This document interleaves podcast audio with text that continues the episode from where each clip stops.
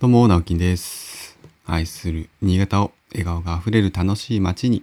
という目標を掲げて新潟エンジョイクラブという活動を始めました。普段は新潟市内で建築事務所を友人と共同経営したり、個人では築50年の空き家を地域の子どもたち、また大人たちも含めて親子でのんびりと遊べる場所にリノベーションをしている寺尾の空き家という活動をしたりしています。おはようございます。8月31日火曜日、えー7時ですね。いよいよ8月最後の日ですね。やっぱり朝晩涼しくなって、なんだかちょっと夏が、夏の終わりを感じる、そんな季節ですね。で、どうしようかな。まあ今日はなんかサクッとお話ししようかな。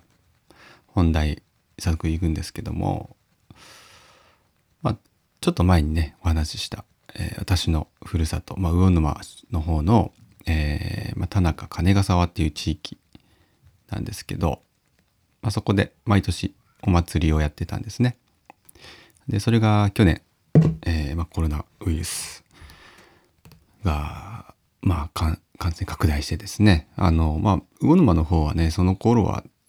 まあ多分陽性者数はほとんどいなかったと思うんですけどもでもまあ世界的にね、えーまあ蔓延しているということで、去年はやっぱりいろんな自治体とか集落のお祭りとかっていうのが、まあ、中止になったと思うんですよね。うん、まあそれはもうしょうがないかなと思います。やっぱり怖いですからね。うん、まあリスクを負わない。なるべく負わない方向で、まあ、決定したと中止を決定したというのは、えーすごく、まあ、納得しますよね。うん、で今年もまあ引き続き中止が決定したわけなんですけどもで毎年そのお祭りって8月31日と9月1日日付は固定なんですよね。で最近だとなんか曜日固定にしちゃってそのその近くの土日とかっていう風にだんだんねあの変わってきてますよね。やっぱり多分どっちかというとその運営する側が大変になってきたんだと思うんですよね。どうしても仕事休みが取れないとか、うん、まあそういう声が出てきたんだと思うんですよね。なんか すいません今日ちょっと祭りをテーマにしてるんで祭りの、えーそれ以外はですねあんまりこうどちらかった話になるかもしれないんですけどで今ねふと思ったんですけどやっぱりその働き方とかが違うのかな昔と。うんやっぱり祭りお祭りの順位が高かったって言ったらいいのかな。やっぱり皆さん楽しみまあ今もね、まあ、楽しみにしているんでしょうけどまあその社会情勢が変わったのかうんちょっとわからないんですけど昔はきっともう仕事なんてやってれるやれるかよと、うん、まあそういう職場も理解があったのかもしれないですしまあ強引に休んだのかもしれないわかんないんですけどもう祭りって言ったらもうみんなもう仕事なんてやらないと。何人いたって言ったかもう最盛期はですね 100, 100人以上確かいたって話ですね全部でね。でもう私が子供の頃にこう覚えている、まあ、それこそもう30年前とかですね大人みこしもすごい人がいたんですよね。めちゃくちゃあのもう新潟市内で見るようなにぎわいっていうんですか。もうあのみんな担ぎたい担ぎたがってワシュワシュしてる。でやっぱあぶれるんですよ。その人がねみんな背負えるわけじゃないのでなんかもうなんて言うんですかね。すすごいエネルギーパワーを感じました人のね。それだけはすごい覚えてるんですよね。で子供みこしもあるので子供みこしには出てたんですけどやっぱりそのなんか熱気の違いというかみたいなのはやっぱり子供ながらに感じてました。で最近はねあのーそうだな。20人も集まらないかな。20人多くて20人っていうところですかね。まあ十何人。うん。下手すると本当に少ない時って結構厳しかった。ほとんどもう交代もできないぐらいで ずっと担いでるみたいなそんなあの年もあったんですけど。ただとはいえねやっぱり100年以上今今で100年以上続いてるお祭りになるので、うん。まあ、基本的にはあのその年のねまあ無病息災を願うとかあと向こうもやっぱり農村地帯ですから、えー、まあ、豊穣を願ってとか、えー、豊穣のその感謝してみたいな形にはなるんでしょうかね。うん、あのちょっと正式のお祭りの正式名称長くても覚えていないんですけど 一応春と秋に1回ずつ毎年やると。でその何て言うんでしょうかねあのまあ神様にこう奉納するというか、えー、祭りななんて言ったらいいんでしょうかね。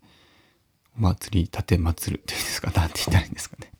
そのもう元の儀式って言ったらいいんですかね。あの縁日とかそのおみこしとかじゃなくて、えー、まあ、境内の中でそのねまあお参りするって言ったらいいんですかね。その式自体っていうのはやってるんですよね。去年も今年もやってるはずです。さあそれに関してはまあそんなにこう参加人数も少ないので本当にこう地域のねあの重役さんとかあの毎年こう多分参加する方っていうのは決まってるんですけどもただそのお祭り自体は中止というふうには決定されてます。でなんなんか私もこうはっきり覚えてないんですけど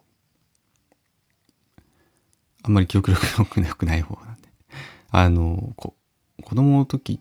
て多分、まあ、子供の時小学生の時とかですね。あの夏休みが確か31